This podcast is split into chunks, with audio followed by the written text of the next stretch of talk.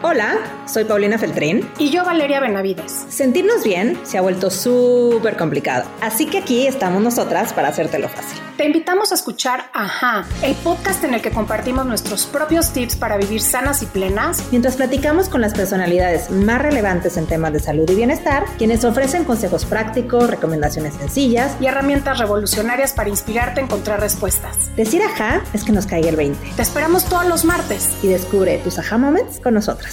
Hola, ¿qué tal? Bienvenidos a un episodio más de Ajá Moment Podcast. ¿Cómo estás, mi Val? Muy bien, feliz, feliz de estar aquí.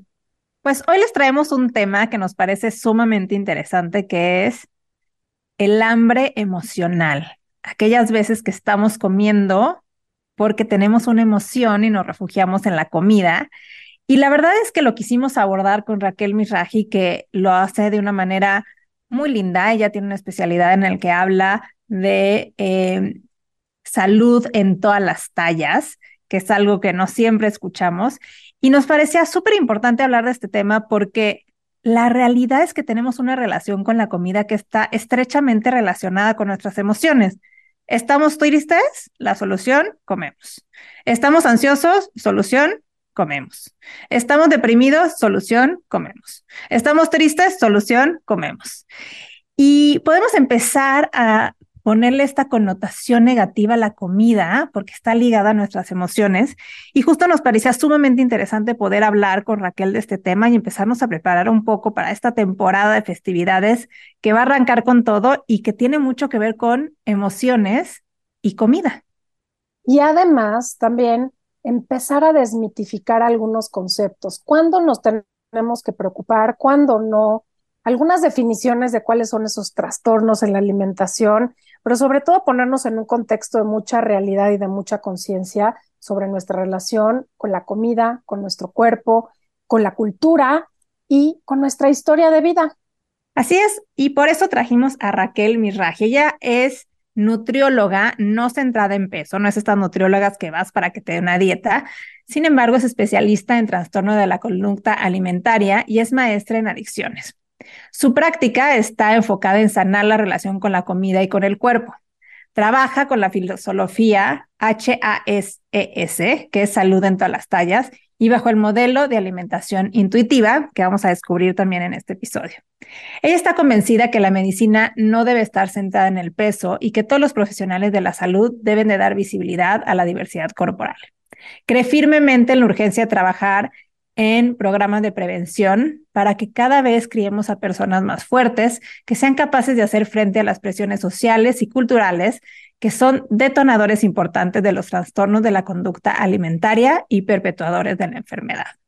Ella está formada por, como nutriólogo en la Universidad Iberoamericana y la verdad es que estamos muy contentas de poder platicar con Raquel porque nos abre esta perspectiva de, pues sí, todos somos comedores emocionales, pero ¿cuándo es cuando deberíamos de voltear a ver, hacernos preguntas y cuestionarnos si esto para nosotros o por para alguien en casa o alguien que queremos se pudiera estar tornando en un trastorno de la conducta alimentaria? Así que un gran episodio, ¿no, Mival? Para poder reflexionar sobre cuál es nuestra relación con la comida.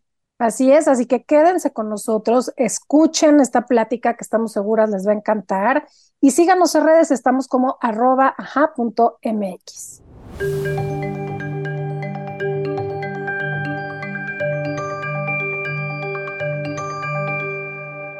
Raquel, qué emoción tenerte con nosotras en Aja Moment Podcast sobre un tema que me identifico al 100% y que hemos durante tiempo buscado quién nos hable de esto y que nos aclare tantísimas dudas. Así que muy bienvenida a Aha Moment Podcast. Muchas gracias, Val, muchas gracias, Pau, muchas gracias por invitarme y este y creo que vamos a sacar algo muy rico de esta plática. Así es, y para entrar en contexto, nos encantaría, Raquel, que nos platiques un poquito de ti.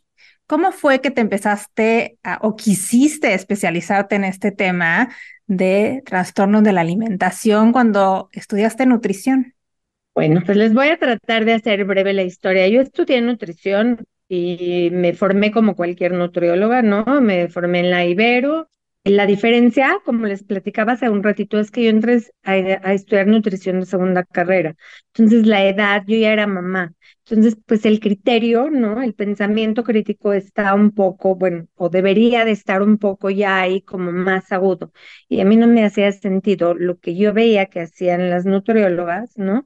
Con lo que yo estaba estudiando. Yo decía, pero a ver, o sea, estudiamos eh, desde química general hasta bioquímica metabólica, fisiología, fisiología celular, este, o sea, tenemos una patología, fisiopatología. Nuestra formación es, de verdad es impresionante para salir a contar calorías, ¿no? Y dar dietas. Y además hacerle daño a la gente, porque las dietas no sirven, ¿no? Yo ya desde ese entonces, es que era evidente, si tú vienes conmigo a los 50 años y empezaste a hacer dietas a los 9, y sigues buscando otra vez otra nutrióloga que ahora sí te sirva para bajar de peso, pues evidentemente las dietas no sirven, ¿no? Entonces una dieta, pues tú te la sabes todas.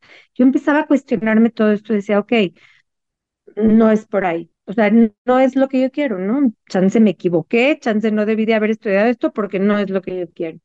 Y yo cuando estoy terminando ya la, la licenciatura, me invita una de mis maestras a hacer el protocolo para certificar una clínica de obesidad de un hospital público de los más importantes de la Ciudad de México. Y pues yo me voy a, hacer este protocolo de atención para el paciente obeso que iba a bypass gástrico exclusivamente. Obviamente aquí pues se oía muy poco en ese entonces de un bypass gástrico, ¿no? Y mucho menos se sabía de lo, de lo que ocasionaba el bypass gástrico en los pacientes. Entonces, cuando yo entro ahí me doy cuenta de la barbaridad que se está haciendo. El paciente llega, si trae los, no sé, cinco mil pesos que costaba entrar a cirugía, ¿no? Pues al paciente lo metían a cirugía, ¿no? Sin nada, nada previo a eso, ¿no? Entonces yo decía, pero a ver, espérenme tantito, empiezo a revisar expedientes con poca o nada de experiencia clínica pero sí con otro criterio, ¿no? Yo empezaba a leer esto y decía, pero a ver, estos pacientes tienen unas historias de dolor terribles, ¿no? Y no están listos para entrar a una cirugía, y menos de ese tipo de cirugía, ¿no? Que tiene que, que te cambia por completo y para siempre tu relación con la comida. Y además ahí ya se veían pacientes que ya tenían a lo mejor dos o tres años de haber sido operados y ya empezaban como um, empezaban ya a mandarlos a cirugía plástica, ¿no? Para hacer la reconstrucción. Y estos pacientes, ¿no? Ya se les empezaba a condicionar porque ya habían empezado a recuperar peso del que habían perdido, ¿no? Entonces decía, a ver, están cortando el estómago, dejan una bolsa gástrica de 30 mililitros de capacidad, cortan una parte del intestino para que haya esta mala absorción. Los pacientes están recuperando su peso, ¿no? Entonces, algo no está bien en todo esto. Y mm, bueno, fueron gritos y jaloneos y todo con los cirujanos, porque pues es lo que querían era operar, ¿no? O sea, punto, eso es lo que querían. Y es ahí donde yo empiezo a meterme a toda la parte emocional, ¿no? De qué pasa con la comida, ¿no? Porque no podía hacer yo eso que me pedían sin entender lo que pasaba en la parte emocional de estas personas. Y me empecé a formar y empecé a estudiar y empecé a estudiar toda esa parte para poder hacer, ¿no? A leer y a leer y a leer artículos para poder hacer este, el protocolo que me estaban pidiendo. Y pues ahí yo me doy cuenta que ese no es el camino, ¿no? Que no estoy de acuerdo con nada de lo que están haciendo. Incluso ya me habían ofrecido quedarme en su clínica privada, en un hospital ahí del sur de la ciudad, ¿no? Y era como la súper oportunidad, ¿no? Una oportunidad que pues una niña que está saliendo a los 22 pues igual no tiene, pero yo a mi edad ya tenía cierta credibilidad, ¿no? Entonces dije, pues está muy padre la, la oportunidad, pero yo no la quiero. Y entonces de ahí entró a trabajar a una clínica de medicina funcional, que también parecía que era súper oportunidad, ¿no? Y bueno, quiero decirles que sí fue una súper oportunidad porque ahí aprendí todo lo que no quería yo hacer, ni en lo profesional ni en lo personal, ¿no? Está este, disfrazado de aquí se ve el contexto de toda la persona y aquí cuidamos toda la persona, pero igual protocolizamos y todos tienen que desintoxicarse y todos tienen que tomar ocho mil suplementos y todos, o sea, Era lo mismo, nada más que desde un lugar de mucho privilegio, porque si alguna vez han pasado por algún tipo de estas clínicas de medicina funcional, no digo que todas, pero en lo que yo trabajé era grave. Y ahí yo empiezo a ver también, número uno, también que no había esta libertad en mi consultorio, entonces iban a dar la dieta de tantas calorías, que era una barbaridad, y todas teníamos que hacerlo, ¿no? Yo digo, pues yo no, ¿no? O sea, yo no voy a hacer eso, yo no estoy de acuerdo. Y entonces empiezo yo a tener ahí un montón de conflictos también y además veo que las especialistas en trastornos de la conducta alimentaria, todas tienen un trastorno de alimentación activo, ¿no? Entonces digo, ups. Eh, algo no jala. O sea, algo tampoco me hace clic ahí, ¿no? Y, y a mí, este, pues a mí me decían, es que tú tienes un problema porque tu ética es muy rígida. Yo les decía, no es que la ética es ética, la ética no es flexible, ¿no? Y para mí esto no es ético y yo no puedo esto, y pues agarro y me voy y empiezo a a trabajar y un psiquiatra que conocí ahí, o sea, no porque trabajara ahí, pero con el que se convertían pacientes, me empieza a mandar pacientes con anorexia. Y yo le hablo le digo, no, a ver, espérate, yo no sé qué hacer. O sea, yo no puedo hacer esto porque yo no sé qué hacer. Me dijo, sí sabes qué hacer, lo estás haciendo muy bien, yo te voy a escuchar y mientras ve viendo cómo te sigues formando en este rollo, pero lo que haces lo haces muy bien. Y entonces casi, casi sin querer, ¿no? Empiezo a ver pacientes con trastornos de la conducta alimentaria y entonces empiezo a buscar diplomados y cursos y libros y artículos y a supervisarme yo en mi terapia personal, ¿no? Porque ya, ¿qué vamos a hacer con esto? Y empiezo a hacer este, a pegarme mucho a este doctor que me ayudó muchísimo. empiezo a aprender, a aprender. Y cuando volteo, mi consulta es 95% trastornos de la conducta alimentaria. Ahí me quedo, entonces empiezo a hacer alianzas con terapeutas, a trabajar este, con terapeutas y este y bueno, e, ese es un poco mi recorrido y cómo es que yo empiezo a hacer trastornos de la conducta alimentaria. En ese entonces yo quería hacer una maestría, algo así, en México no había y la verdad es que en el mundo era así como rarísimo, ¿no? O sea, no había para especializarnos así. Entonces yo tomé aquí una, dos especialidades y una maestría en adicciones, porque el manejo del paciente se parece un poco, ¿eh? No digo que es igual, pero hay cosas que son muy parecidas en el manejo y ahí es donde yo empiezo a agarrar más, o sea, muchísimo más conocimiento y entrenamiento en la parte emocional. Yo no veo, o sea, yo no soy psicoterapeuta, aunque ya tengo la maestría en eso, pero yo no hago eso. Trabajo de la mano siempre con terapeutas y con psiquiatras y con médicos y con todo un equipo multidisciplinario, porque solo así se puede trabajar trastornos. Y eso es un poco como yo llego a este, a este espacio y aquí con ustedes. Ay, qué lindo. Oye, qué padre recorrido, porque además, gracias por compartir estos aprendizajes claves de de pronto desmitificar un poco cómo es el proceso, ¿no? Y cómo a veces nosotros como pacientes vivimos esos espacios, pero no tenemos siempre la visión del que está del otro lado también viendo estas incongruencias y, creo que tu camino lo admiro muchísimo porque sí habla como de decir, eh, por principio, esto es lo que es lo, lo que me hace sentido y lo que me mueve y ahí seguir creciendo. Y quiero retomar algo que decías al principio, como en este primer descubrimiento de decir, tengo que hacer algo más. Y no necesariamente desde la visión funcional que nos platicaste, pero sí de ¿Cómo se conecta esto con las emociones? Porque al final del día, tú lo acabas de decir, todos somos emociones también, todos somos seres que, que nos movemos por lo que sentimos, eh, por lo que llamamos emociones, y, y hay una relación muy importante entre la comida y esas emociones.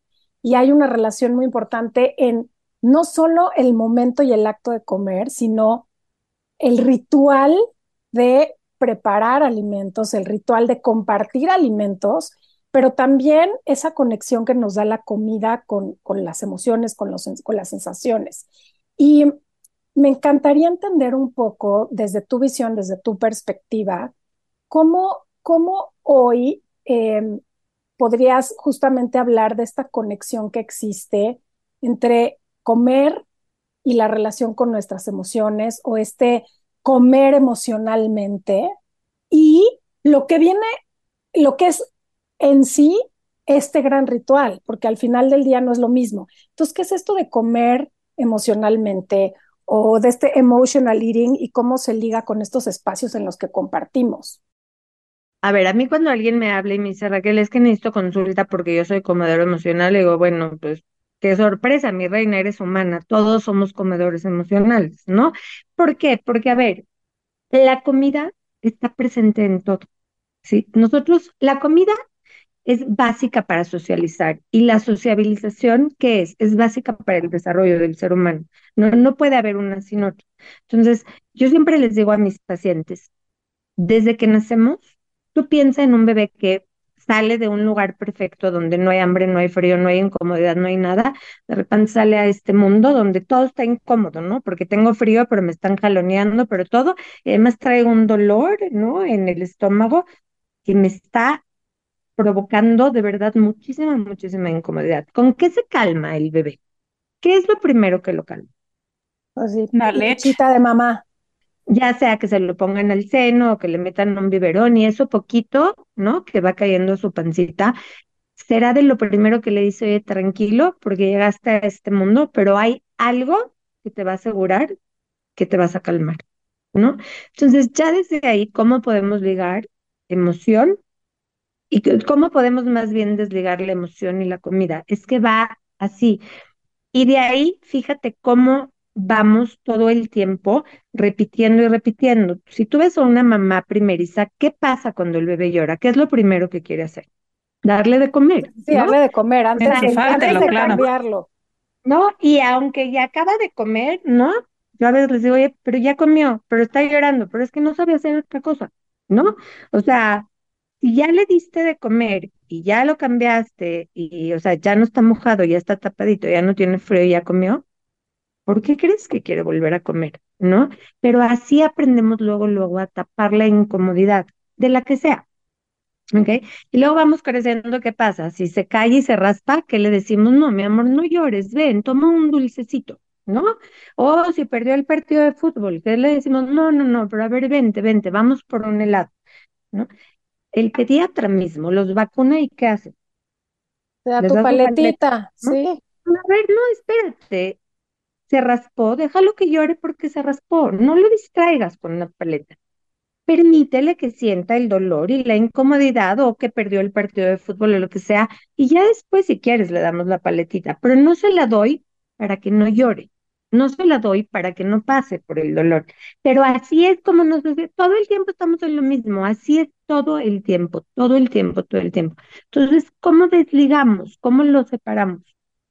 La comida y la emoción. No, pues es prácticamente imposible. Todos somos seres que estamos comiendo, ¿no? Está, está ligado y, me hace todo el sentido cuando te escucho, Raquel, porque, claro, o sea, si nosotros, que somos seres sociales, festejamos con una comida, ¿no? O una cena. Eh, nos sentimos mal, cortamos con el novio, nos enojamos con la pareja, pues nos echamos un helado o un chocolate, ¿no? Me frustro terrible en la oficina, no sé qué, la, la, pues me echo una copa de vino, entonces, todas las emociones las estamos eh, muy ligadas a esta parte de la comida y esta parte social que es fundamental para nuestro bienestar y armar comunidad. Y entonces me surge esta pregunta de ¿por qué nos incomodan tanto las emociones? O sea, ¿qué nos da tanto miedo de sentir que preferimos comérnoslas? Fíjate que eso que me preguntas, a mí a veces esa pregunta, esa, ese mm, como statement de te estás comiendo tus emociones, a mí me hace un poco de ruido. Vamos a plantearlo distinto, ¿no? Al menos esa es mi visión, esa es mi mirada y así lo manejo yo.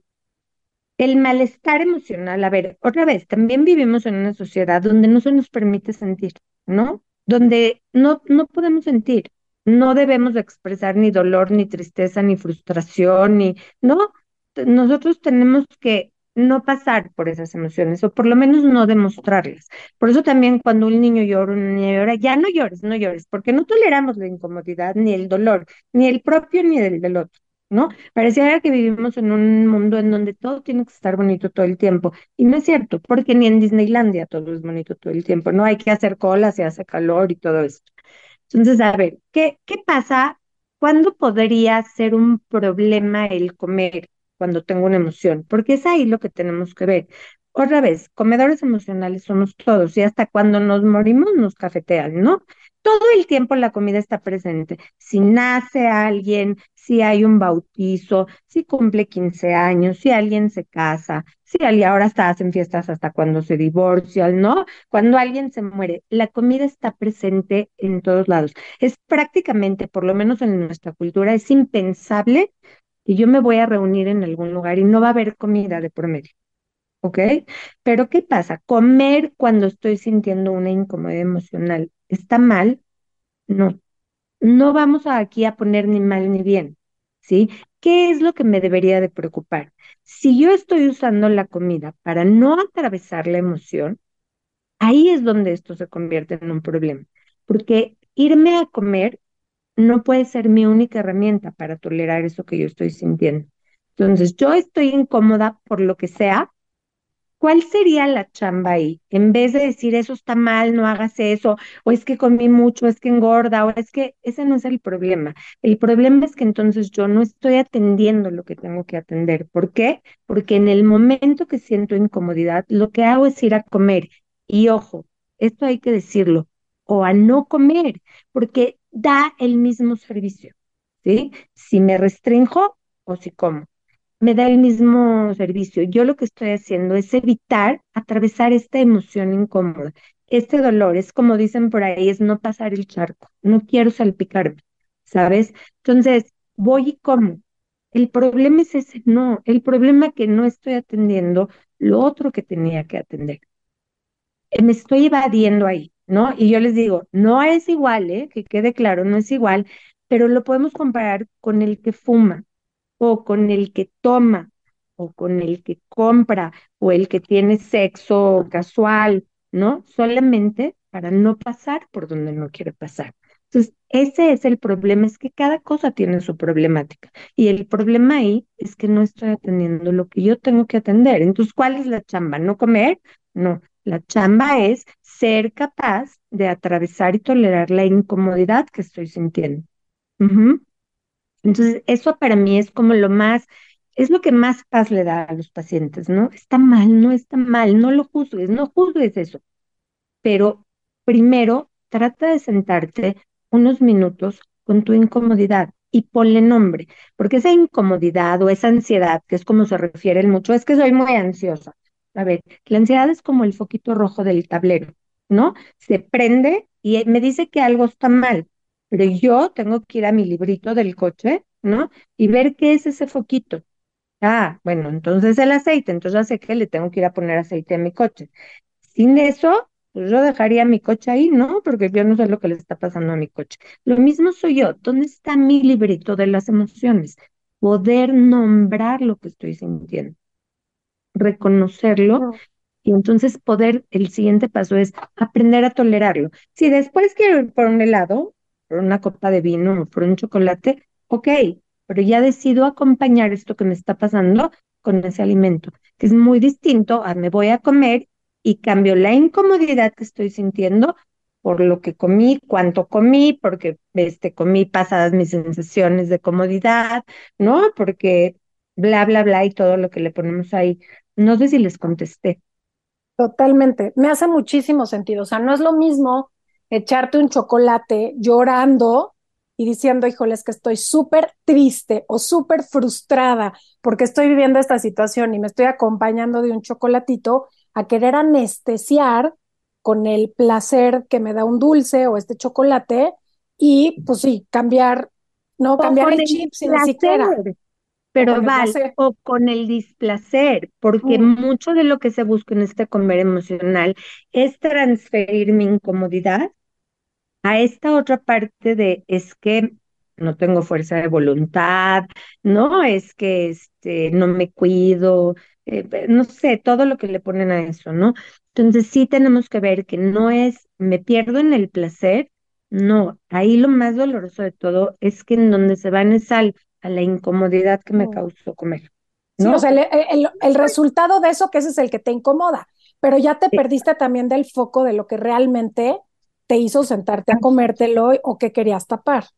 Y, me gusta esa parte porque, como bien dices, ahí es en donde se, se conecta un poco con todas estas actitudes medio adictivas, ¿no? En donde buscamos cualquier salida para no conectar y para no quedarnos ahí.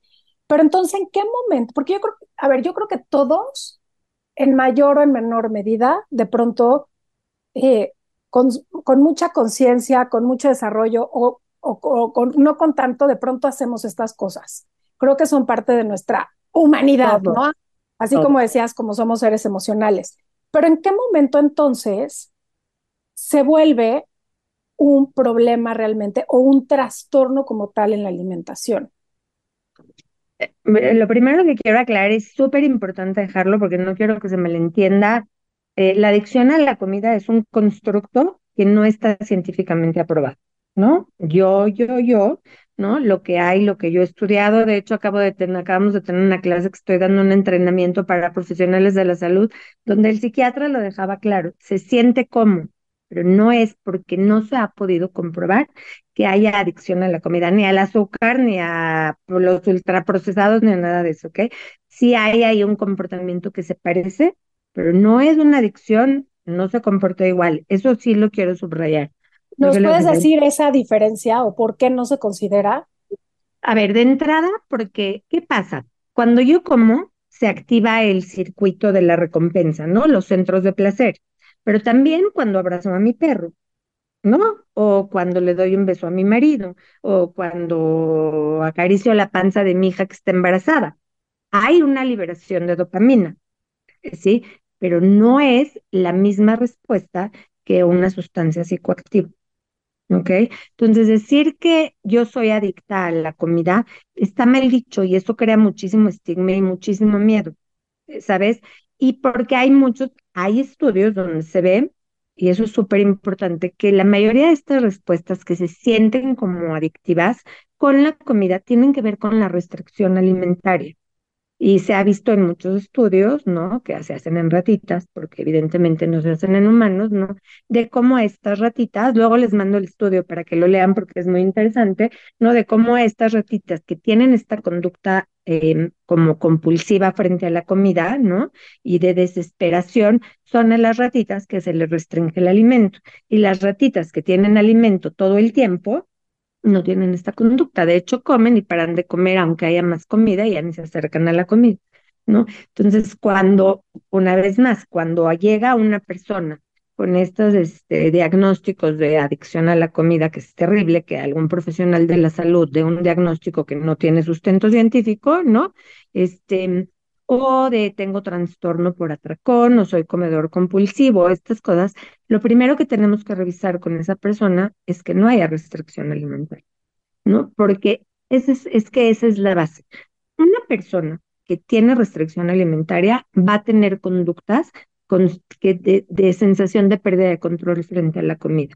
Entonces, ¿qué es lo primero que hago? Primero, reviso que esté comiendo suficiente. Después reviso que esté comiendo variado. Después revisó que no hay alimentos prohibidos y que en su alimentación incluía todo tipo de alimentos, incluso aquellos que no son tan nutritivos, pero que a mí me gustan. Por ejemplo, a mí me gustan las papas abritas. Yo como papas abritas, pero cuando quiero, ¿no? Y puedo comerme un puñito o puedo comerme una bolsa y no hay mayor problema. Pero si a mí me restringes mis papas abritas que tanto me gustan, es que cuando me pongas papas abritas enfrente o cuando yo esté pasando por una situación muy incómoda y necesite por dónde irme a echar un clavado, ¿no? Me voy a ir a las papas y no voy a parar de comer papas abritas. Pero eso no lo voy a hacer con la zanahoria o con la ensalada o con el pollo porque lo tengo a mi disposición cuando quiera. ¿Sí? Entonces es importante ver este tipo de, primero, esta parte de cómo hay cierta moralización o cierta estigmatización con ciertos alimentos, ¿no? Porque cuando tú me dices que vas a comer de manera compulsiva, por decirlo algo, pues no son zanahorias ni jícamas, ¿no? ¿Por qué alimentos no. te vas?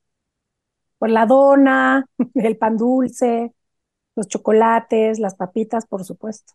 Que ojo, si tú no te los restringes, en un momento de que estés triste, y ahorita vamos a hablar de eso, igual ibas a ir por una dona, porque esa dona seguramente te regresa a un lugar seguro de tu historia, de tu vida, ¿no? Y por eso vas por dona. porque te lleva a dónde, a lo mejor a casa de tu abuelita, que cuando ibas los domingos en la tarde, te llevaba a ti a comprarte tu dona y era tu momento delicioso y entonces esa dona te lleva a un lugar especial que para ti es seguro. Y por eso voy por la dona. No porque sea un autoindulgente que no tengo control. ¿Me explico? Pero si tú comes donas de manera cotidiana, a lo mejor en ese momento igual vas a ir por la dona, pero te vas a comer tu dona, no te vas a comer todas las donas. Sí, sí, Oye, Raquel, sí. Y esto me lleva a una pregunta que me es inevitable no hacértela. ¿Cómo distinguir ante esto que nos estás diciendo de la disponibilidad de los alimentos y cuando nos restringimos o cuando no? Me lleva mucho una zona de control, que creo que vamos a tocar después, pero ahorita me gustaría identificar qué preguntas nos tendríamos que estar haciendo para saber si estamos comiendo por emociones y saber identificar si es un hambre física o es un hambre emocional. Tu pregunta es muy buena y no es tan fácil de contestar porque ahí es donde tenemos, lo primero que tenemos que ver es qué tipo de comedor soy yo. Yo soy un comedor normal. ¿Qué es un comedor normal? Una persona que no tiene reglas externas, que come suficiente, que no tiene alimentos catalogados como buenos y malos, ¿sí? Que, que se escucha, que está conectado con su cuerpo, que conoce su hambre y la atiende, que sabe cuándo está satisfecho y para, que no está siguiendo dietas, ni está contando almendras, ni está quitando azúcares porque son veneno, ni lácteos porque inflaman, ¿no? Un comedor normal no tiene este tipo de, de conductas, no hay reglas externas, hay conexión. Desafortunadamente, es de lo que menos hay, ¿sabes? Porque lo que más hay son comedores disfuncionales que no llegan a un trastorno de alimentación, pero que sí hay mucha disfunción en torno a los alimentos y que estas conductas eh, que parece ser para cuidar mi salud, a lo que llevan es a desconectarme. no sé cuándo tengo hambre, no sé cuándo tengo saciedad, ya no sé qué me gusta porque estoy llena de miedos, ¿no? Por la comida, porque allá afuera la cultura de la dieta y del wellness y todo esto, lo que nos hace creer es que estamos a un bocado de morirnos todo el tiempo.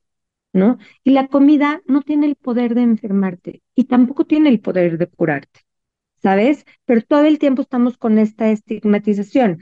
Entonces, ¿cómo poderlo distinguir? Lo primero que tengo que ver es qué tipo de, con qué tipo de comedor estoy hablando yo, ¿no? Porque si no es muy difícil entenderlo, pero a ver, estar triste otra vez o estar enojada, ¿no? Yo tengo una paciente que la primera vez que llegó a mí me decía, Raquel, es que yo no puedo, o sea, yo no tengo remedio, yo me voy a la cocina y me como todo lo que hay en el refri. Incluso me llego a comer cosas que están hasta echadas a perder y no me importa porque no puedo parar de comer, ¿no? Y eso era con lo que ella la traían todo el tiempo, pero era una mujer de 50 años que empezó las dietas a los 7. ¿Qué conexión puede haber ahí? No, es que no hay conexión, ¿no? Todo el tiempo come con culpa, todo el tiempo come con vergüenza, todo el tiempo come escondidas, ¿no? Y en este trabajo que estuvimos haciendo, pues algo de lo que saltó, por ejemplo, es que cada que se peleaba con su marido, que era muy seguido, ¿no? Como ella no podía poner límites, no sabía cómo poner límites, ¿qué hacía? Se iba a la cocina y se comía todo lo que había. Si yo no conozco la historia de mi paciente desde que tiene siete añitos, ¿no? Y todo su contexto y cómo creció y con quién está casada y cómo ha vivido ella estos procesos de estar siempre peleando con su cuerpo, ¿no? ¿Qué voy a hacer yo ahí? ¿Cómo puedo ayudarla? ¿No? Entonces es muy difícil una respuesta generalizada, ¿no? Yo primero tengo que saber quién es la persona que tengo enfrente, cuál es su historia, qué herramientas tiene para hacerle frente a, a las situaciones de la vida del día a día. ¿No? Cómo está pasando ahorita y cómo ella aprendió a lidiar con eso. Ella es una mujer que además tenía un, enfermo, un hermano que nació enfermo, que ocupaba toda la atención de sus papás, ¿no? Y que tenía muchas crisis donde se estaba, a cada rato tenía crisis que tenía para los cardíacos, para los respiratorios. Imagínate el estrés con que esta chiquita vivía. Entonces, ¿qué hacía ella cuando todo se ponía así? ¿No? Se metía a la despensa de la cocina, que era lo más lejos que había, y se sentaba, imagínate una chiquita de 5 o 6 años, a comer lo que podía. Entonces, ¿cómo aprendió ella a lidiar con el miedo, con el dolor, con el enojo, con todo? encerrada comiendo. Entonces, yo primero tengo que saber qué tipo de persona eres, ¿no? ¿Cuál es tu historia? ¿Cómo está tu relación con la comida y con tu cuerpo? Y entonces podemos ir encontrando, ¿no? ¿Cuáles son tus herramientas y cuáles son las emociones que a ti te hacen irte a comer? Y me quiero regresar entonces a lo que decíamos hace un poquito antes, pero entonces, ¿qué es un trastorno en la alimentación? O sea, ¿cuándo se considera realmente un trastorno? Independientemente que entiendo perfecto que depende de tu historia, depende de cómo te relacionas con la comida, en qué momento y de dónde vienes y demás, ¿cuándo deberíamos de considerar que estamos pasando por un trastorno? Porque como bien dices, habemos yo creo que varios y me puedo considerar a veces como un comedor disfuncional, ¿no? En donde a lo mejor ya no cuento calorías, pero sí estoy preocupada si me pasé de la raya en comer algo que no debía, ¿no? ¿Cuándo, es una alarma? ¿Cuándo, ¿Cuándo tenemos que pensar que tendríamos que buscar una cita contigo? ok, a ver, esta otra vez es una pregunta importante y nos da como para un podcast, ¿no? Entero, pero ya hablamos de lo que son los comedores normales, ¿no? Donde tienen integrados como estos, haz de cuenta que la comida es como un universo, ¿no? Que se divide en tres subuniversos, ¿no? En la parte emocional, la parte fisiológica y la parte y la parte física, ¿ok? La parte social. Esto tiene que estar, entrar en un perfecto equilibrio, ¿sí? O sea, tengo que estar en equilibrio, donde yo puedo cubrir todo. Sí me preocupo por mi nutrición, ¿no? Pero no me ocupa más del 15% de mi día pensar en comida, en la planeación, ¿sabes? No tengo alimentos prohibidos, no tengo miedo, ¿sabes? Incluyo de todo y reconozco mis señales, ¿no? Y sí cuido mi alimentación, pero también me como una dona, sí me como una manzana, pero también me como unas papas y no hay este tipo de, de miedos ni de restricciones alimentarias, ¿ok? De ahí pasamos a las personas que disfuncionan con la alimentación ¿Qué es este disfuncionar con la alimentación? Empiezo a tener muchas reglas externas, estoy muy preocupada, demasiado preocupada por tener una alimentación perfecta, cosa que es imposible, eso no existe. Em, soy muy rígida con los horarios, le dedico demasiado, mi vida empieza a acomodarse a torno a lo que puedo comer y a lo que no puedo comer. Eh, no como nada más por o sea, para nutrirme, pero también para disfrutar. Más bien elijo mi comida y las cantidades para modificar mi cuerpo, ¿no? Con fines ya también más estéticos, eh, ¿no? Hablando como un poco general.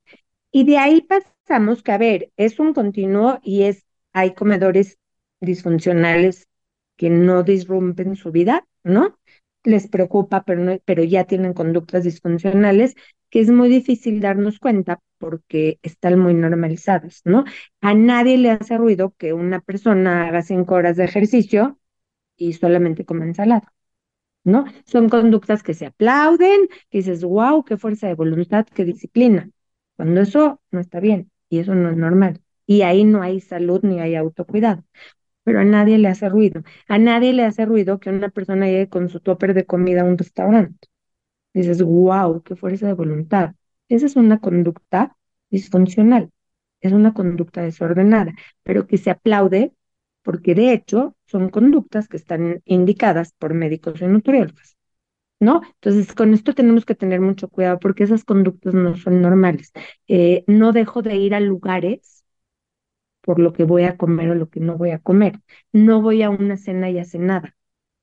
Estas conductas otra vez están normalizadas, ¿no? Y hasta es la wow, es que mm, Susana no llega hasta más tarde porque ella cenó, ¿no? Primero va a cenar wow, qué fuerza de voluntad. No, no fuerza de voluntad, ahí hay una conducta disfuncional que te está gobernando tu vida. Entonces, hasta ahí, de ahí podemos ir desde lo más leve, ¿no? Hasta cuando ya estoy brincándome, ¿no? Este saltito al trastorno de alimentación, donde además de todas estas conductas, se requiere que haya una condición en tu cerebro que permita que el trastorno se ancle, porque no todos acabamos con un trastorno de alimentación aunque tengamos conductas disfuncionales, ¿no? Entonces ya aquí estamos hablando de una cabecita, ¿no? Que ya tiene una enfermedad psiquiátrica, porque los trastornos de la conducta alimentaria son enfermedades psiquiátricas, ¿sí? Que son estructuras que, que dan para este tipo de trastornos de alimentación y que por lo general cohabitan con algún otro trastorno psiquiátrico o trastorno de personalidad. ¿Sí? Pero ojo, tenemos que atenderlos igual, ¿no? A mí cuando me dicen, dame mi diagnóstico, me da idéntico. O sea, estás sufriendo, te la pasas de la patada, no comes suficiente, tienes millones de restricciones alimentarias, ¿no? Este, entonces tenemos que trabajar, pero ahí el abordaje es distinto, ¿no? Porque posiblemente no necesitamos psiquiatra, ¿no? No hay una depresión, no hay un trastorno obsesivo compulsivo. Tenemos que ver otra vez qué tanto está disrumpiendo tu vida esta obsesión por comer saludable, por ejemplo. Claro, y eso me lleva mucho a esta parte que tú acabas de mencionar, Raquel, ¿no? Cómo estos detonantes pueden estar en la cultura misma, en la familia, en los amigos, porque no te puedes evitar de comer. O sea, no es algo que, es, no sé, como alguien que sea adicto al juego. No, pues es más fácil de evitar, entre comillas, porque no lo necesitas para sobrevivir, no lo necesitas para hacer comunidad, no es parte de, del bienestar de la persona, ¿no? Y aquí me lleva a preguntarme, Raquel, ¿qué podemos hacer? ¿Existe una forma? Yo sé que no, es, no hay una fórmula mágica, eh, depende de cada persona, pero si no estamos todavía en este tema de un diagnóstico tal cual de un trastorno de la conducta alimentaria, y estamos en esta parte en que todos somos eh, comedores emocionales, donde alguna vez se nos pasa un poco más el pastel o a veces decimos, mejor no compro las papitas para no tenerlas en mi casa, ¿no? Que todos, la verdad, presente, lo hemos hecho en algún momento y que no son las mejores conductas, pero son relativamente normales, entre comillas. Existe, me imagino que como tú decías, va progresando, ¿no? La primera no compro la papita y luego me voy subiendo y cada vez más eh, me voy acercando a que este evasión emocional o este confort que sentimos al, al comer algo que nos gusta y que nos calma y que nos lleva a este lugar seguro que nos decías de esta mamá que nos alimenta por primera vez, van, van escalando. Pero antes de llegar a un trastorno tal cual, ¿existe algo que pudiéramos hacer para romper como este ciclo de comer de forma emocional? A ver, otra vez, tenemos que conocer la historia y el contexto de la persona. Pero lo primero que te tienes que preguntar, y todos los que nos escuchan en esta plática, lo primero que tienen que parar, ¿sí? Es evaluar cómo es que yo estoy comiendo, ¿no? Si eres una persona que te restringes, que tienes alimentos prohibidos, lo primero que tenemos que atender es parar ese tipo de restricciones, comer suficiente.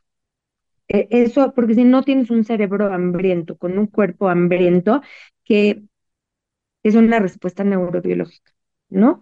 Entonces, eso tenemos que tener cuidado.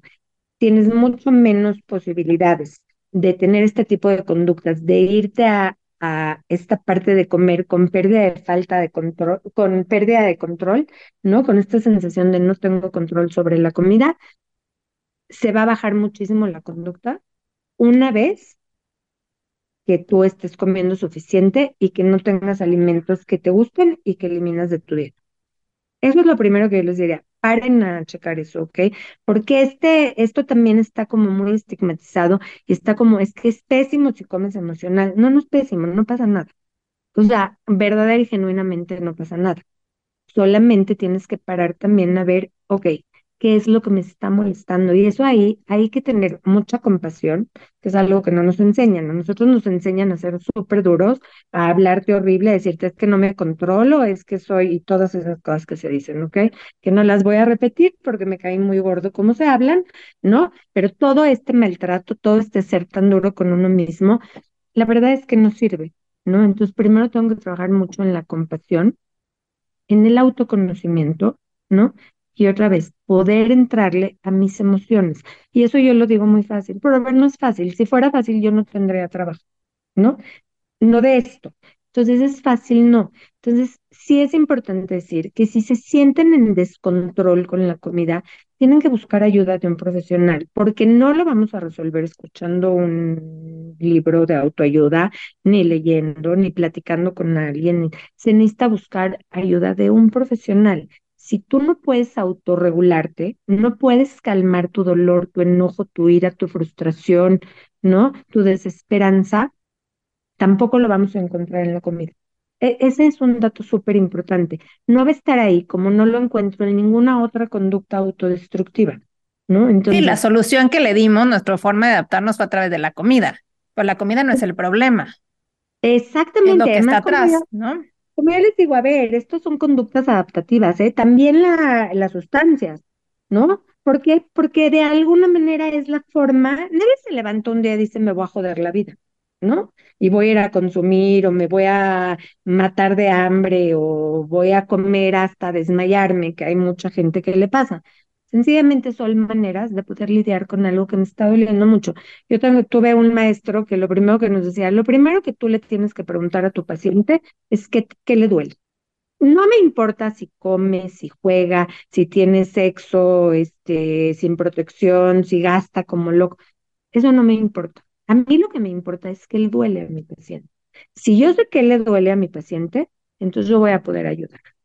¿No? Porque entonces sabemos cómo vamos a tratar ese dolor. Es un tema súper complejo. Pau, cuando me dijiste, vamos a hablar de comedor emocional, te acuerdas, y dije, ups, o sea, ¿cómo, no? Porque, a ver, no es un trastorno de la conducta alimentaria, eso también lo tienen que saber. No es. Y hay trastornos que están sobrediagnosticados, ¿no? Ahora todo el mundo que, que de repente se come este, una bolsa de papas familiar ya tiene trastorno por atracón, eso no es un atracón, ¿sí? O alguien que cuando está triste se pide una pizza y se la cena tiene trastorno por atracón, eso no es un trastorno por atracón. Y ese no es el problema. Si te comiste toda la pizza, no importa. ¿Qué hiciste con eso y qué función, qué servicio te dio cenarte la pizza entera? Es ahí donde te tienes que preguntar, ¿no? ¿Y qué pasó después de eso? ¿Se solucionó tu problema? ¿Con qué te quedaste? Si tú logras darte cuenta que eso te sirve para poner ahí tu malestar, ya dimos un paso importante, ¿sí? Porque entonces ya me quedo otra vez, tú dices, es que es el placer de la comida, qué autoindulgencia, no. Entiende, hay que entender que la gran mayoría de la gente lo usa para sentir displacer, para sentirse incómodo entonces pongo mi atención ahí. Y lo otro que yo tengo que atender ya se quedó, pero me es mucho más fácil lidiar con esa incomodidad que con la otra. ¿sí? Si yo me peleo con mi marido, ¿no? Este, y me voy a comer, posiblemente es porque para mí es más fácil comerme eso y quedarme en ese malestar y sentirme terrible porque no me sé controlar, por todo lo que le se quieran poner ahí, ¿no? Que posiblemente hacerme cargo de lo que está pasando con mi marido porque esto es conocido. Es incómodo, pero es conocido y pareciera que yo lo elijo y yo lo puedo controlar. Y lo otro no, porque en el otro pues hay un otro, ¿no? Que va a responder y que está participando en el conflicto. Con la pizza soy yo con la pizza. Y ahí me quedo. Sí, no sé si logré explicarme. Eh, o sea, está muy claro que el tema no es, o sea, es la relación con la comida, pero porque tiene un causante que es el que hay que llegar. O sea, hay algo atrás de ese atracón, de ese exceso de algo o de ese no comer, ¿no? Que me, encanta esto que hablas de lo importante que es no vivir con estas restricciones y me viene a la mente toda esta, toda esta educación y exigencia que hoy hay hacia los niños de no puedes comer muchísimas cosas, porque claro, hay más, con, más conocimiento, no te diría conciencia, pero hay más información, más conocimiento y restringimos un montón y, nos autorrestringimos un montón. Eh, pero a ver, quiero regresar a algo, Raquel. Nos has dicho, hay mucha sobre diagnóstico, mucho sobre diagnóstico de muchas cosas en el trastorno de la alimentación. Hoy en día, con base en tu experiencia y en tu filosofía, ¿cuáles son esos trastornos? O sea, ahorita nos dijiste, comerte una pizza no es un, no es un atracón. ¿Qué sí es? Y cuáles son estos dos, tres más comunes que hoy en día eh, estás tratando. ¿Qué es un atracón? Bueno, un atracón es comer una cantidad muy importante de comida en un periodo corto de tiempo, ¿no? Este, por eso cuando me dicen, es que me dio un atracón, ¿qué te comiste? Hay gente que para, hay personas que comerse dos galletas es un atracón. ¿Por qué? Porque tienen perfectamente prohibidas las galletas, ¿no? Eso no es parte de su alimentación. Entonces comen dos galletas y siente que eso no es un atracón, ¿no? O sea, da la función en la cabecita del atracón y todo esto, por eso no es un atracón. Cuando estamos hablando de un atracón, y lo primero para trastorno por atracón, lo primero que hay que tener en cuenta es que no hay restricción alimentaria. O sea, los atracones vienen aunque no haya restricción alimentaria, ¿no? Y es eso, de verdad que es bien complicado trabajarlo porque aunque se trabaja con estructura y no vamos a hablar de eso porque es algo aparte, ¿no? Pero en el trastorno por atracón no hay restricción alimentaria y no hay conductas compensatorias. Por eso les digo que está sobrediagnosticado. Cuando a mí me llega alguien que se restringe ahora con este ayuno tan de moda de 18 horas, ¿no? Y se está muriendo de hambre todo el tiempo, o no comen nada toda la semana y el fin de semana se permiten comer y comen con esta, eh, es que él dicen comen de más, pero pues es que no estás comiendo de más, es que tu cuerpo está tratando de compensar, porque el cuerpo lo que va a hacer es sacar la chamba. O sea, el cuerpo no sabe de otras cosas, el cuerpo lo que quiere es que no te mueras. Entonces, si tú te restringes, no comes en todo el día, desayunas un café, comes una ensalada, llegas en la noche a tu casa y comes y comes y comes, ¿no? Pues es que tu cuerpo lo que está haciendo es tratar, ¿no? De agarrar todo lo más que pueda, pues para que no te mueras, ¿no? O sea, punto, y que puedas sacar la chamba del otro día, ¿no?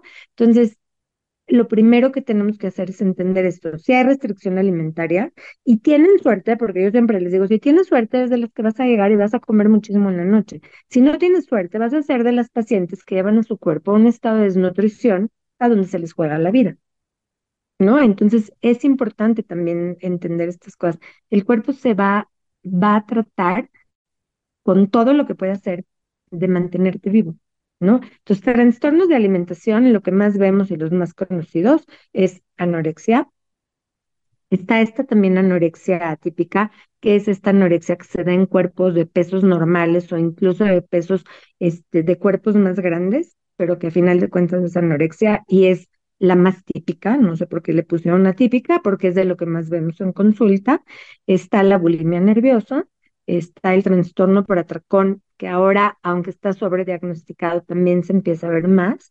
Y hay otro trastorno que es muy común, bueno, no es tan común, lo dije mal, pero que cada vez hay más, que es este trastorno evitativo restrictivo.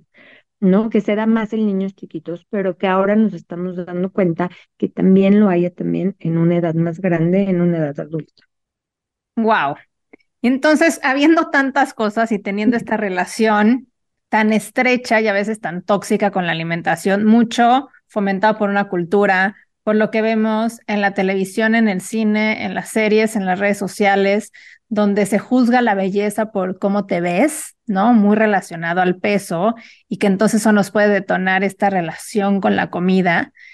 Me encantaría que nos dijeras, eh, Raquel, tú que trabajas mucho con eh, alimentación intuitiva, si ya estamos ahí, ¿no? Si ya empezamos a detectar que estamos comiendo más de lo que nos gustaría por un tema emocional, si no estamos pudiendo lidiar con una situación y nos estamos refugiando en estas conductas que ocasionalmente son confortantes, están bien, no pasa nada, pero si ya las empezamos a ver de forma más constante, si salimos a cenar pero regresamos a la casa y queremos echarnos algo de comida, si solo nos sentimos felices cuando estamos platicando de algo que nos vamos a preparar, comer, ¿sabes? O como ciertas cosas que creo yo que pueden empezar a ser señales de alerta, ya tú nos dirás, y empezamos a estar sobre todo incómodos con esta relación que empezamos a tener con la comida, porque yo creo que todas las personas podemos, aun por más desconectados que estemos de nuestro, nuestro cuerpo, podemos darnos cuenta si algo nos empieza a generar un conflicto o no.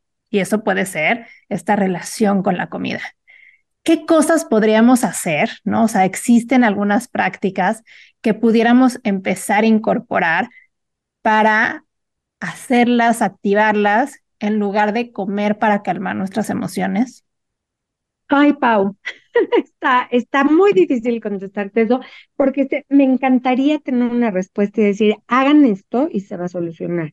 Pero la verdad es que sería ser como muy simplista y me parece muy riesgoso. Me explico, porque no dices, cuando estoy comiendo más de lo que quisiera, bueno, tengo que saber cuál es tu referente. ¿Por qué estás, o sea, para ti comer más de lo que quisiera, ¿en qué te estás basando? Más a lo que quisieras eh, comparado con quién, ¿no? ¿Cuál es tu referente? Porque el referente para lo que como y cuánto como tengo que ser yo misma. ¿sí? ¿Cuál es tu referente? Eso es lo primero, ¿no? Tenemos que saber de dónde vienen tus ideas, cuántas reglas externas tienes tú, cuánto has escuchado de todas estas cosas que no debo de comer, ¿no? Y que me estoy comiendo. ¿Cuánto escuchas? Es que si comes procesados te vas a morir. Es que no es cierto. Gracias a los procesados es que hemos sobrevivido como especie, ¿no? Si no, la comida no sería suficiente, ¿no? Si no tuviéramos un pan de caja en la, la despensa, pues no tendríamos ni tiempo ni la materia prima para comer pan. ¿No? Por ejemplo, tenemos que tener cuidado de dónde viene esta idea mía de que estoy comiendo más de lo que quisiera o que come mucho de algo en específico, ¿sí? Porque también muchas veces esto lo hablamos desde el privilegio, ¿no? El no comas cosas procesadas. A ver, mi reina, o sea, si yo trabajo todo el día y llego a mi casa y además tengo el marido y unos hijos que darles de comer, no me pidas que haga todo desde el inicio ¿no? Como mi abuelita que le llevaban el pollo vivo para que lo matara y lo, lo desplumara y lo hiciera, ¿no? Yo si no hago uso de todas este tipo de alimentos, me volvería loca, ¿no? Entonces tenemos que tener cuidado desde dónde, ¿no? ¿Qué, ¿Qué estoy haciendo? La cultura alimentaria de esa persona, de su familia, de su religión, de su contexto. Tenemos que saber cuál es tu referente para creer que estoy comiendo más de lo que yo quisiera, ¿sí?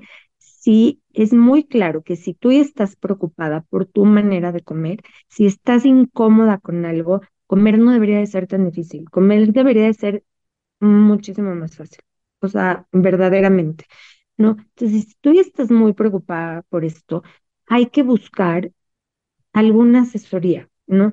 Pero por amor a Dios, no con, no con estas personas que te meten más miedo y que te dicen que si no comes salmón este, y eh, arroz salvaje de no sé dónde y frutas de no sé qué lugar del mundo, entonces lo estás haciendo mal porque eso no ayuda y eso es lo que nos ha llegado de miedo y de tantos sesgos. ¿Me explico? Tenemos que buscar asesoría. Lean, pueden leer, por ejemplo, de mm, alimentación consciente, ¿no? De esto que es mindful eating. Esa es una buena herramienta porque sé que no todo el mundo tiene acceso a, a una sesión uno a uno, ¿no? Eh, habemos muchas personas que estamos dando cursos de grupos más grandes, ¿no? Donde podemos estos focos rojos, ¿no? Este, que los vean, que se den cuenta que es normal y que no es normal, ¿no? Pero leer, leer de alimentación intuitiva también está el libro, ¿no? Eh, estoy pensando que, otras lecturas pueden ser, que las voy a pensar y se las voy a pasar para que se las pasen a sus, a todas las personas que las escuchan, pero créanme que necesitamos trabajar en más, este, con gente más honesta, ¿no? Con gente que no, la nutrición no es una bola de ocurrencias, es una ciencia, ¿no? Y ahora la nutrición está llena de ocurrencias y cada quien dice lo que se le ocurre, ¿no? A mí a veces hay nutriólogas que me hablan, es, pero es que Raquel, yo creo, mi reina, es que no es cuestión de fe, no es lo que tú creas, es lo que es. Si yo agarro mis libros en los que yo me formé hace 20 años y agarro un libro en los que se forman ahora las nutriólogas, ¿qué crees? Son idénticos. La fisiología no ha cambiado. Los grupos de la, la distribución en alimentos, los carbohidratos, que todo el mundo quita y que todo el mundo le teme, debe ser el 60% de tu alimentación. Por eso te digo, ¿cuál es tu referente? Porque si tú crees que estás comiendo más carbohidratos de los que deberías, tenemos que saber cuál es tu referente. Si tú vienes de estas conductas de restricción, de no comas carbohidratos y haz la dieta keto y todo esto, entonces si te comes un plato de pasta, ¿no? Y empiezas a comer más pasta, vas a estar pensando que estás comiendo más de lo que deberías. Y si te sientes súper mal porque te estás refugiando en una pasta que se te antojó, porque tienes satanizados los alimentos. Entonces, si yo no trabajo de base con eso, desde la parte de la nutrición, ¿no? Porque es importante atenderla, ¿no? Hay muchas psicólogas que trabajan con esto, pero no tienen idea de lo que sus pacientes tienen que comer. Entonces, las van a sacar de ahí, no las van a sacar de ahí, ¿no? ¿Por qué? Porque el paciente no va a poder controlar su necesidad de comer carbohidratos si tiene meses haciendo una dieta cetogénica. ¿Por qué? Porque su cuerpo se está muriendo de hambre, su cerebro se está muriendo de hambre. Entonces va a llegar un punto en donde no lo va a tolerar. Entonces, es que estoy comiendo emocionalmente. A ver, no estás comiendo emocionalmente, tienes hambre. Y necesitas darle a tu cuerpo suficiente comida para que tu cerebro deje de estar rígido y deje de estar obsesivo. Y entonces lo primero que tengo que hacer es dar suficiente alimento y suficiente energía y suficientes nutrimentos para que ese cerebro, ¿no?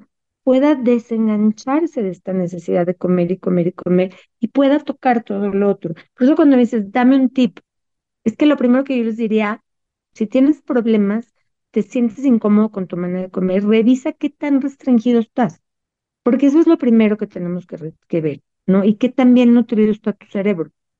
Y entonces ya después de ahí, entonces podemos empezar a hacer cosas. Entonces, de leer, lo que yo les recomendaría es alimentación intuitiva, salud en todas las tallas, eh, este comer consciente, mindful eating, ¿no? Y buscar también grupos, ¿no? Donde se trabaja en grupo y donde se puede entonces en comunidad, ¿no? Que no es tan caro, que es más accesible, ¿no? Empezar a tomar este tipo de, de, pues, de cursos, por decirlo de alguna manera, donde me den información verídica, pero saber otra vez que si yo voy a eso y me dicen que solamente puedo comer esto, esto y esto, me voy corriendo. Ahí no voy a solucionar mi problema. Una paciente que tiene, em, que se siente complicada a la hora de parar de comer o seleccionar alimentos, lo peor que podemos hacer es darle una dieta restrictiva.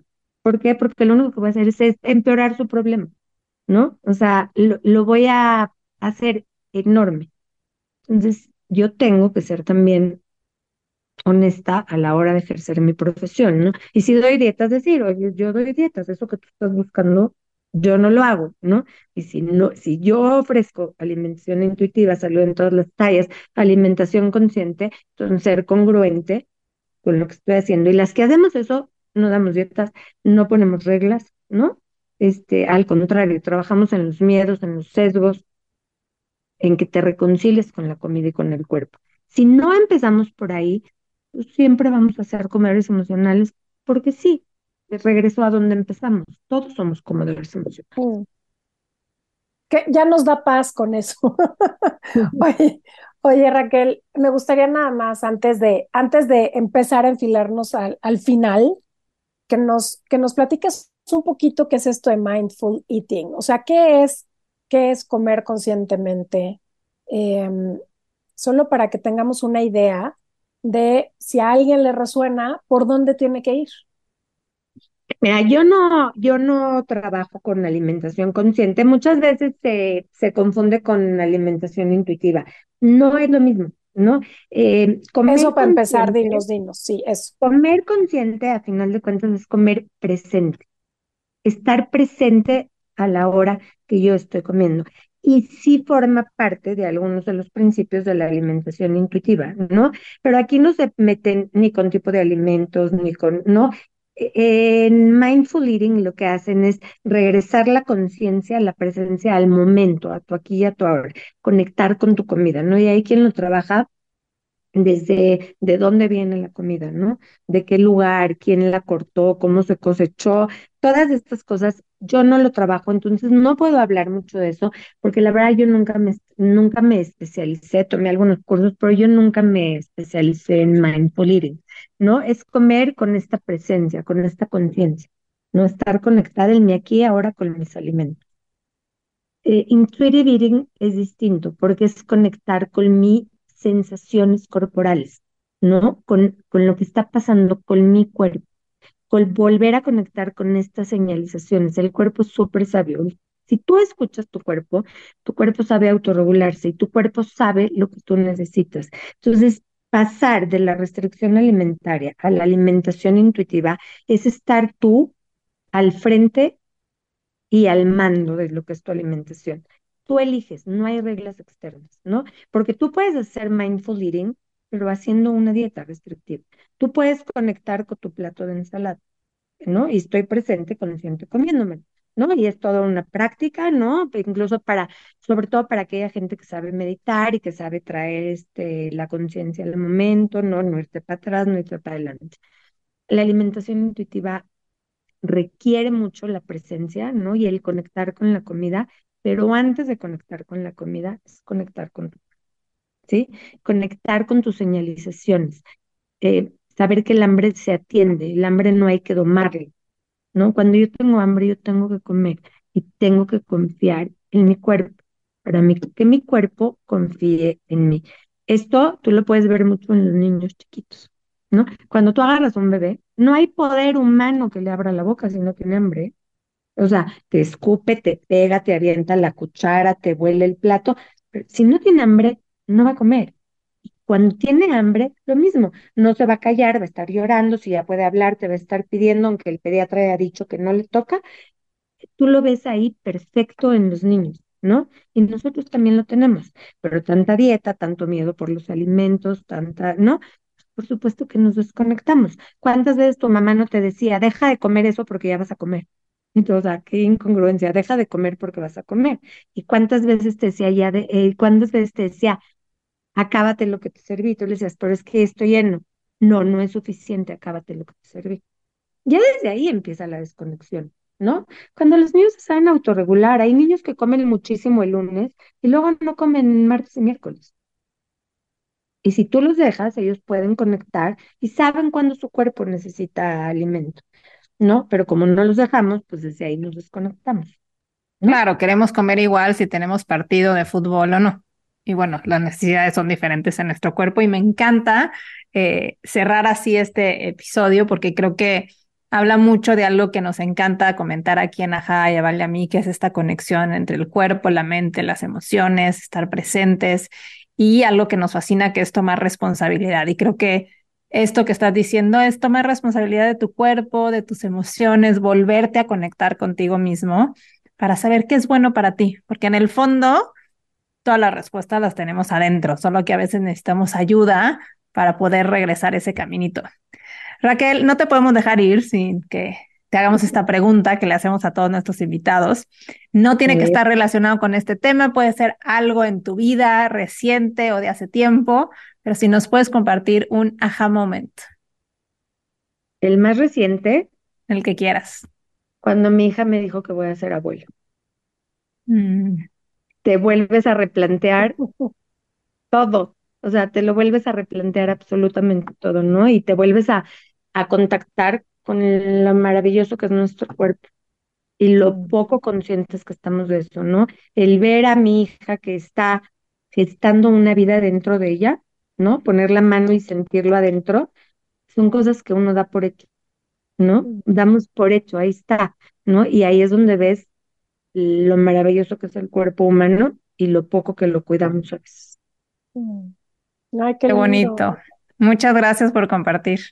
Y felicidades. Gracias. Y felicidades. Gracias, gracias por invitarme.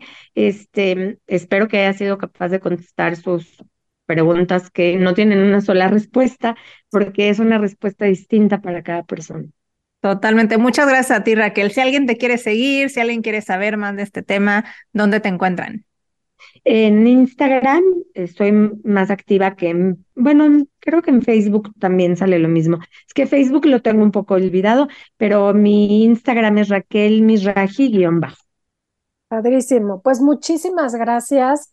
Gracias por abrirnos los ojos, por platicarnos de una manera muchísimo más amable de este tema que está súper estigmatizado y creo que, creo que a varios les va a resonar cómo nos tenemos que empezar a quitar etiquetas, cómo tenemos que reconciliarnos con nuestro cuerpo para escuchar qué necesita comer.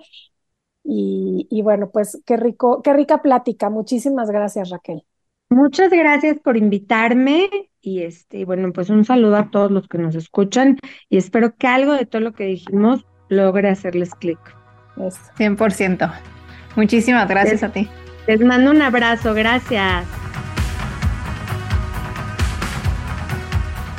Antes de que concluyamos este episodio, les queremos pedir algo. Si una cosa les podemos pedir es que ahorita mismo te vayas a compartir este episodio porque queremos seguir trayendo para ti grandes especialistas y eso solo lo podemos lograr si nos ayudas a llegar a más personas. La verdad es que es un trabajo que nos apasiona, pero que también queremos cumplir con nuestra misión, que es impactar cada episodio más vidas. Y eso solo lo vamos a lograr si tú ahorita mismo le das compartir, lo pones en tus chats, lo compartes con una amiga, en el receso, en el trabajo y lo haces parte de tu conversación. Así que si nos escuchas también en Apple Podcast, dale suscribir ahora mismo para que no te pierdas alguno de nuestros episodios y nos ayudes a que más personas nos descubran semana con semana.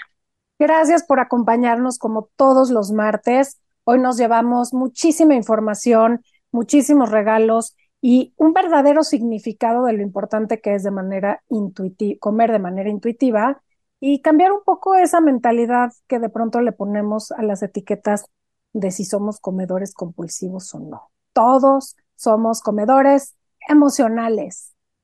Así es, así que si quieres seguir a nuestra especialista de hoy, ella es Raquel Misraji, guion bajo, en Instagram. Y nos vemos la próxima semana. Yo soy Paulina Feltrín. Y yo, Valeria Benavides. Y esto es, ajá.